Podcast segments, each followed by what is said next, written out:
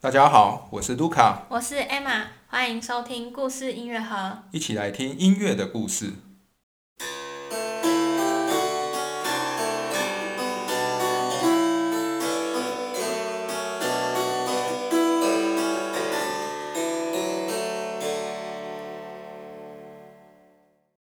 今天是我们巴哈系列的第九集。那在前两集呢，我们介绍了巴哈在威马的生活跟工作，那也讲到了他在威马的雇主，嗯，还有他的工作环境，也提到了他在威马遇到的人，还有他的音乐创作。那今天呢，我们就要继续来讲一下巴哈在离开威马以后，又去了哪里，又做了哪些事。巴哈在一七一七年离开了威马，然后他接下来就前往了科登。因为他在科登这里获得了宫廷乐长的职位，这是当时宫廷里最高的音乐家职位，要负责管理整个宫廷乐团以及宫廷里所有的音乐活动。因为巴哈在威马是没有做到这个位置的。没错，他在威马并没有当到威马的宫廷乐长的位置，所以这对巴哈来讲算是他当时人生的一个巅峰，等于是升迁就对。对，一个很大的升迁。那科登这个地方位于哪里呢？它其实位于柏林的西南边，大约一百五十公里的距离，大概，呃，台北到新竹的距离的一个一个距离的小城。那这个小城其实一点都不大，它在当时大约只有五千人的居民而已。嗯。然后呢，当时统治科登这这个地方的贵族呢，他的头衔是一个德文字，叫做 Fürst。嗯那这个字在古德文有有一个意思，就是比如说他是所谓的第一人，嗯，我我一呃或者是领导人的意思，这有点像英文的 first 的感觉对，然后他在他另外意思就是比如说做一个领导人，领导一个地区的人民的意思，所以他在德国的这个政治体制里面，他就是一个地区的领导者，嗯，而且他的位阶，他虽然也算是高级的贵族啦，但是。它是会比较低于我们之前在巴哈第五集的时候讲到那些什么玄侯啊、公爵，或者是低于那些什么皇帝、国王，因为那些都是很高阶的贵族，是最高的。但是他还是嗯，算是一个中阶的贵族，因为还是有领地的吧？对，因为那种最低阶的贵族应该是连就是地都没有。对，那这个 first 这个头衔，就是我们现在中文并没有。很明确或者很正确的直接翻译，但是它在英文呢，它被翻译叫做 prince。哦，那 prince 这个字在英文它有很多个意思，但是我们在中文的时候，通常就给它翻译成王子嘛。啊哈，对，或者是也有人翻译成亲王，但其实不对嘛，因为这个王子他感觉是有一天要变成国王的，叫王子。对，这是一点。另外就是，其实我查了一下，英文的 prince 确实也有。一个地方统治者的意思，就是有点像这个德文的头衔 “first”，它就是指一个地方的小的地方的统治者，它不一定是跟什么国王啊、皇家一定要有血缘关系，因为在德国政治体制下，你不一定要有血缘关系。对。但是在英文，其实 “prince” 这个字也有带有说，也有也有一个可能，一个是就是国王的儿子，另外一个就是地区统治者的意思。但是如果从英文再翻到中文，就好像有点混乱了。对，如果在英文翻成中文，如果我们只讲王子的话，就会觉得说，OK，那这个这个人一定要跟国王有关系，或者是他以后会变成国王的概念。所以在过去，我们可以看到一些可能在台湾讲巴哈的书籍，会称呼。在科登的这位统治者叫称他为科登王子的时候呢，其实可能会给人家一个误解，就是哦，所以这位科登王子以后会变成一个科登国王吗？或是现在有另外一个科登国王？对，可是并不是，他是获得了这个贵族头衔之后，他就一直叫做科登王子。对他，他从从从从年轻到死都叫科登王子。嗯，对，所以显然，如果说中文翻译这个头衔叫王子的话，会有一点。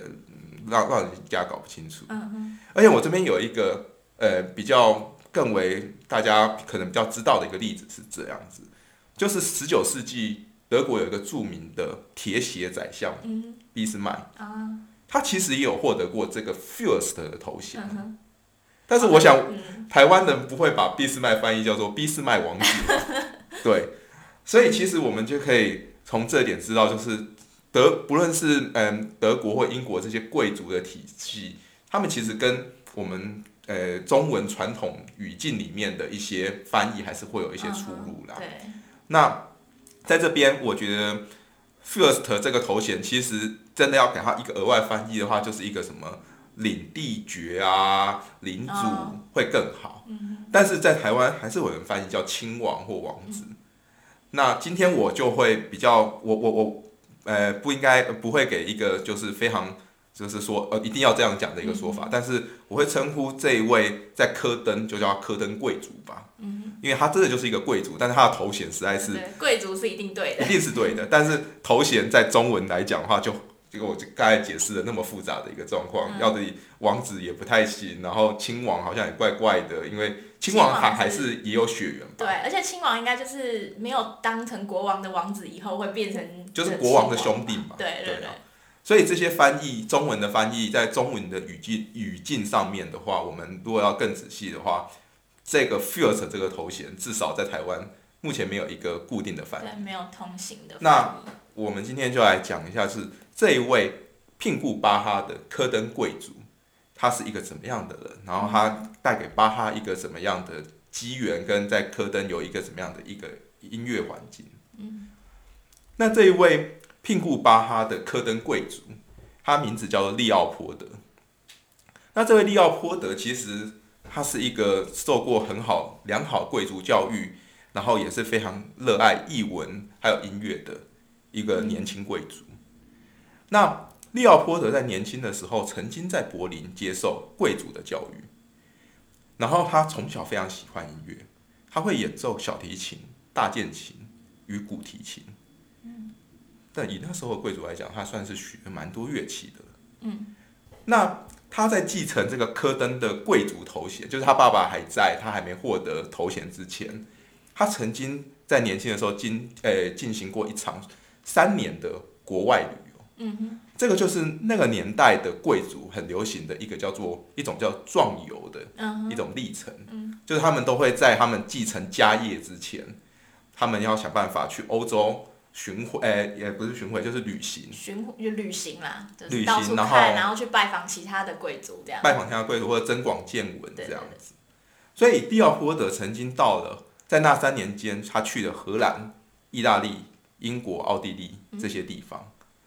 然后他到了意大利的时候呢，他就在罗马与当时一个德国音乐家叫做海尼显的音乐家成为好朋友。然后他也跟海尼显学习如何作曲，因为这位海尼显是当时候一个重要作曲家。那这位海尼贤他其实写了蛮多的弥撒啊、神剧跟歌剧，而且这位海尼贤也是当时一个重要的音乐理论家。其实这个 h e i n i c h e n 就是现在可能一般学音乐的人也不一定会接触到，可是如果去问古乐系的，每个人都知道 h e i n i c h e n 嗯，因为他有写了一本书，呃，是关于这个数字低音，或是甚至也有一点点作曲技法或是和声学的这方面。那这本书是非常重要的一个史料，就是对我们现在去了解那个时候的这个音乐跟一些相关的理论这样。对，对于现在如果想学数字低音，如何弹奏巴洛克数字低音的人，这一本海尼贤写的书籍应该是一个很重要的参考。对，那他在意大利遇到了海尼贤，然后在荷兰，利奥波特可能在那里第一次接触到奴隶的歌剧。哦，从法国过去的。对，那时候也是属于奴隶的歌剧，在整个欧洲非常盛行。我们在巴哈的第三集，巴哈系列第三集讲过。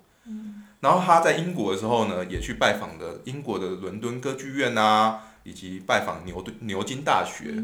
他特别热爱牛津大学的图书馆，因为他觉得那边藏书很多。那就可以看到，他其实他出去这样进行这样的壮游，他不只只是去说去认识其他贵族，去社交。他是非常热爱去一直去听音乐，非常热爱去接触这些音乐活动。嗯。那他在结束壮游之后呢，他就在一七一三年的时候回到了科登，继承了这个爵位，继承了家业这样子。那利奥波德在回到科登后呢，他的他对音乐热爱他就马上展现了。嗯。他开始要改变一下科登的宫廷音乐。想办法把它提升，然后变得更美好吧。嗯这是他的想法。而很幸运的是呢，他马上他一上任哦，马上就遇到一件好事情，嗯，对他来讲是好的事情，那就是呢，在利奥波德回到科登的前一年，普鲁士上任了一个新的国王，叫做腓特烈威廉一世。嗯这一位腓特烈威廉一世呢，在德国的历史上，还有一个称号叫做士兵王。感觉就很爱打仗的嘛。嗯，他好像他在他任内没有打打仗，还是他只有参加一两场战争战争，但是他是一个热爱扩充军备啊嗯兵力的一个国王。嗯，就是他热爱招募一堆士兵，然后尤其他还要挑选那种身高很高的，才足够进入他的军队里面。然后训练训练，然后把军队扩充了很多，然后显得好像国家军力旺盛这样子的一个国王。哦所以他这位腓特烈威廉一世，这位普鲁士的国王，他一上任，他就努努力于扩充兵力嘛。嗯可是扩充兵力就代表说，国家的财政支出需要削减其他的地方。嗯所以呢，他就把普鲁士就是柏林那边原本有的那些艺文活动就全部取消了。哦或者就把那些译文活动呃译文的资产全部卖掉。嗯譬如腓特烈威廉一世，他曾经将宫廷里一套一百多件的来自清朝的瓷器哦，全部卖出，嗯哼。为了就是要换取另跟另外一个国家换取一个骑兵队伍，哦，一个大概三四百个人的骑兵队伍。那那个瓷器真的很贵，嗯。感觉应该是真的很很上好的东西吧？对，所以就是以那时候的贵族来讲，可能很多贵族都会觉得这一个菲特烈威廉一世是一个乡巴佬、穷兵黩武，没有一点异文气息，愿意舍弃这些良好的收藏，因为这些收藏可能在当时欧洲的贵族是抢手货这样子，哦，然后就可能也会有人嘲笑，呃，这个国王就是呃品味很差这样子。有可能，对，那可是他就是这样子做，而且他不止卖了瓷器，他最后还是把自己的原本的宫廷乐团给解散。整个解散了。对，因为他就不觉得说我的宫廷不需要音乐，我的宫廷不需要这些没有用的东西，我只需要准备好军队，然后我们要打胜仗这样子的。可能一般的宫廷就是，比如说有百分之五十的经费用在这些艺文活动，因为它其实也是可以就是炫富，然后跟别的国家用这些译文的活动来证明自己国力很好。可是这个普鲁士的国王他就觉得我百分之百的资源投去那个兵力的那部分、军事的那部分，用这个部分来展现我的国力，这样。嗯，而且可能会对我的国家更好的发展，这是他的想法嘛。那所以柏林原本有一个有一批很好的宫廷乐队的队的这些乐手就被解散了，嗯，而利奥波德呢，就趁机呢把这一批柏林的宫廷乐队也揽到科登来。哦，这这个这样子的一个乐队的提升，乐手素质的提升可是很大的，就好像想象我们可能把一个。不论是现在柏林爱乐给解散之后，他们这些爱乐的团员非得跑到一个乡下去演出，嗯，那那个乡下就瞬间可能成为一个爱乐者的宝地了，哦因为大家就会跑去那边听嘛。嗯那所以这些柏林来的乐师，柏原本是柏林宫廷乐团的乐师，就来到科登了。那这些人后来也都成为巴哈的同事。当巴哈到科登，我们记得哦，我们要记得哦，他是当宫廷乐长。嗯，所以意思说，巴哈在科登他是统领一批柏林来的首都来的这个宫廷乐队的团员。嗯，那那些人的实力肯定是很不错的。嗯然后巴哈应该也是非常如鱼得水，因为他在这边他写再难的曲子，这些人可能都拉得起来。哦，这很重要啊。对，相较于以前他经啊他他他去过的地方来讲，嗯这些人他在这边应该有一个非常好的音乐工作环境。嗯那在科登呢，利奥波德也十分礼遇巴哈了，就可以看出来他真的对于你会你会音乐的人，你在音乐上有良好造诣的人，他都非常的礼遇。嗯他是以年薪四百塔勒来聘请巴哈的。嗯我们之前在呃巴哈在阿恩斯塔特的时候稍微提过，他的年薪是大约一百塔勒哦，哦，那四百是真的很多。对，已经四倍了。那其实以那时候整个呃欧洲来讲，以德国地区来讲好了，其实科登并不大。嗯，我刚才讲科登只有大约五千位的居民市民而已，所以这个贵族其实是一个中等或者是偏小的一个贵族。嗯，可是他愿意付出四百塔勒，可能是他这个贵族的他的收入里面蛮大一部分。嗯，因为相较于那个时候，比如说在德勒斯登，那时候德勒斯登是一个很大的首都，或者是维也纳，嗯，那些地方宫廷乐长一年也不过一千塔勒的薪水。那也是多蛮多的，可是它这么小的一个地方就有四百，是真的。五千居民的小城市就有四百的，就要付出四百塔勒的薪水，跟你可能有几万居民的一个国家的首都，嗯，才付出一千。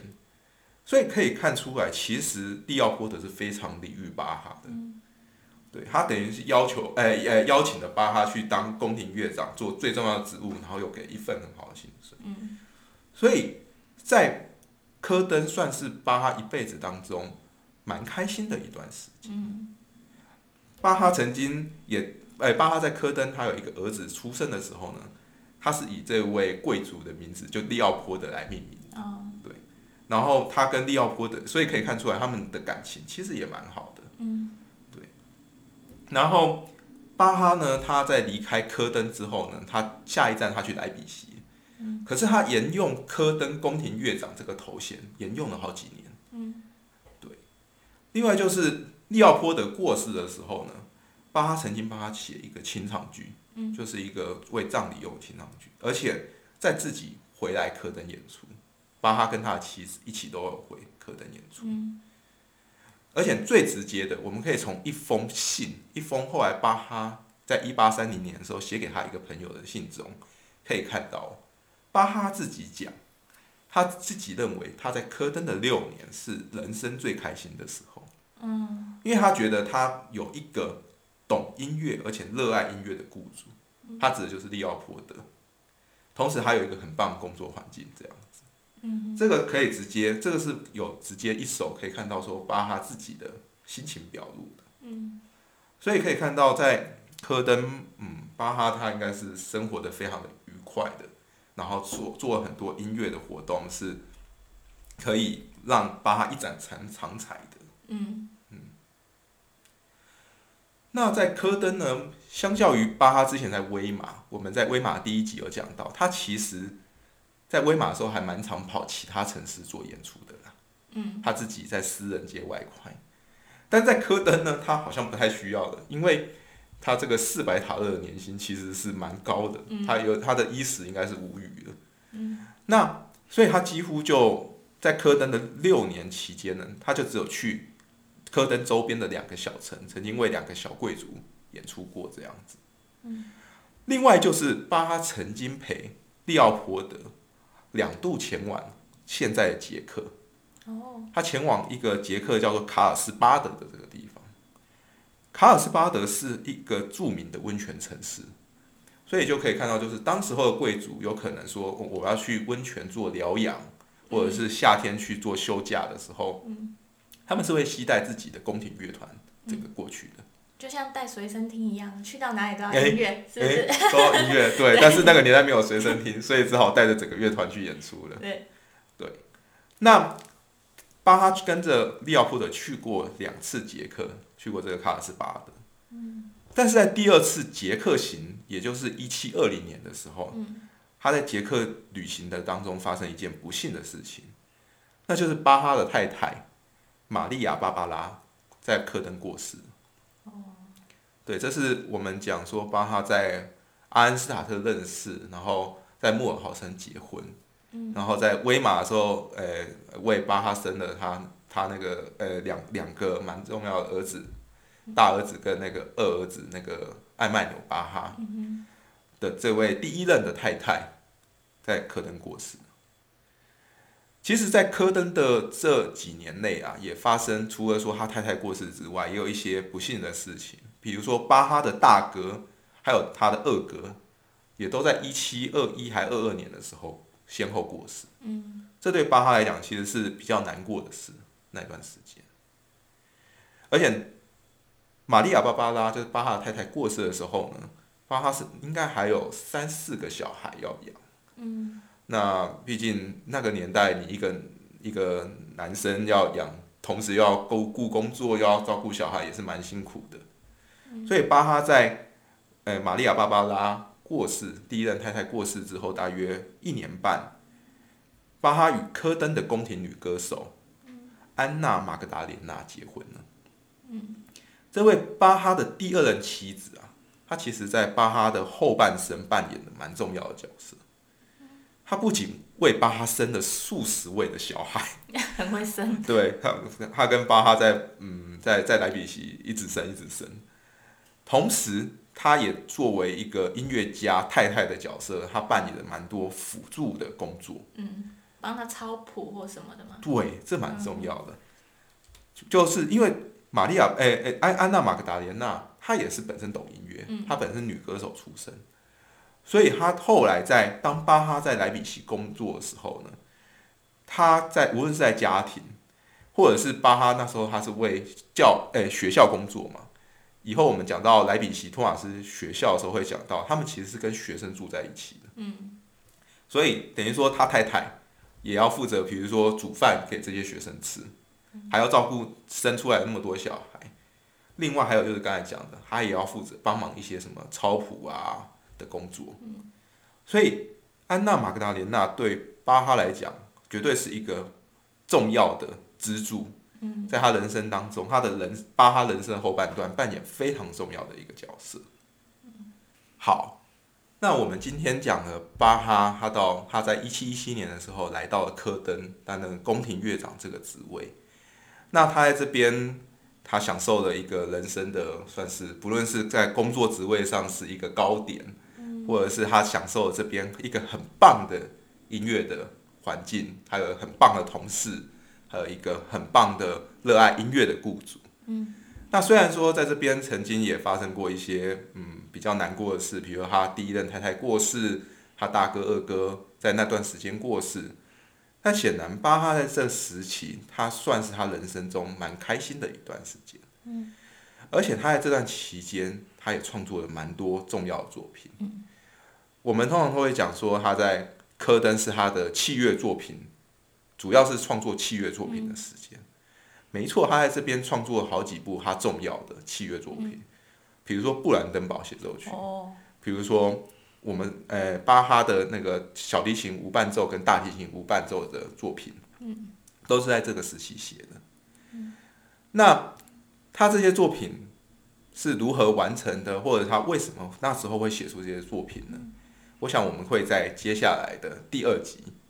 呃呃，科登系列的第二集来讨论，来介绍一下。哦，看起来会很精彩。对，另外就是在第二集的时候也会讲到，巴哈虽然说看起来在威诶科登过得很开心嘛，嗯，可是他最后还是离开了。而且其实他才待六年而已。对，算是他甚至比他在威马时候还短嘛。那他为什么会离开呢？嗯，这这里面发生的这些故事，我们将会在接下来的科登系列的第二集。跟大家分享。好，那我们今天的节目就到这边，感谢大家的收听，我们下次见，拜拜。拜拜。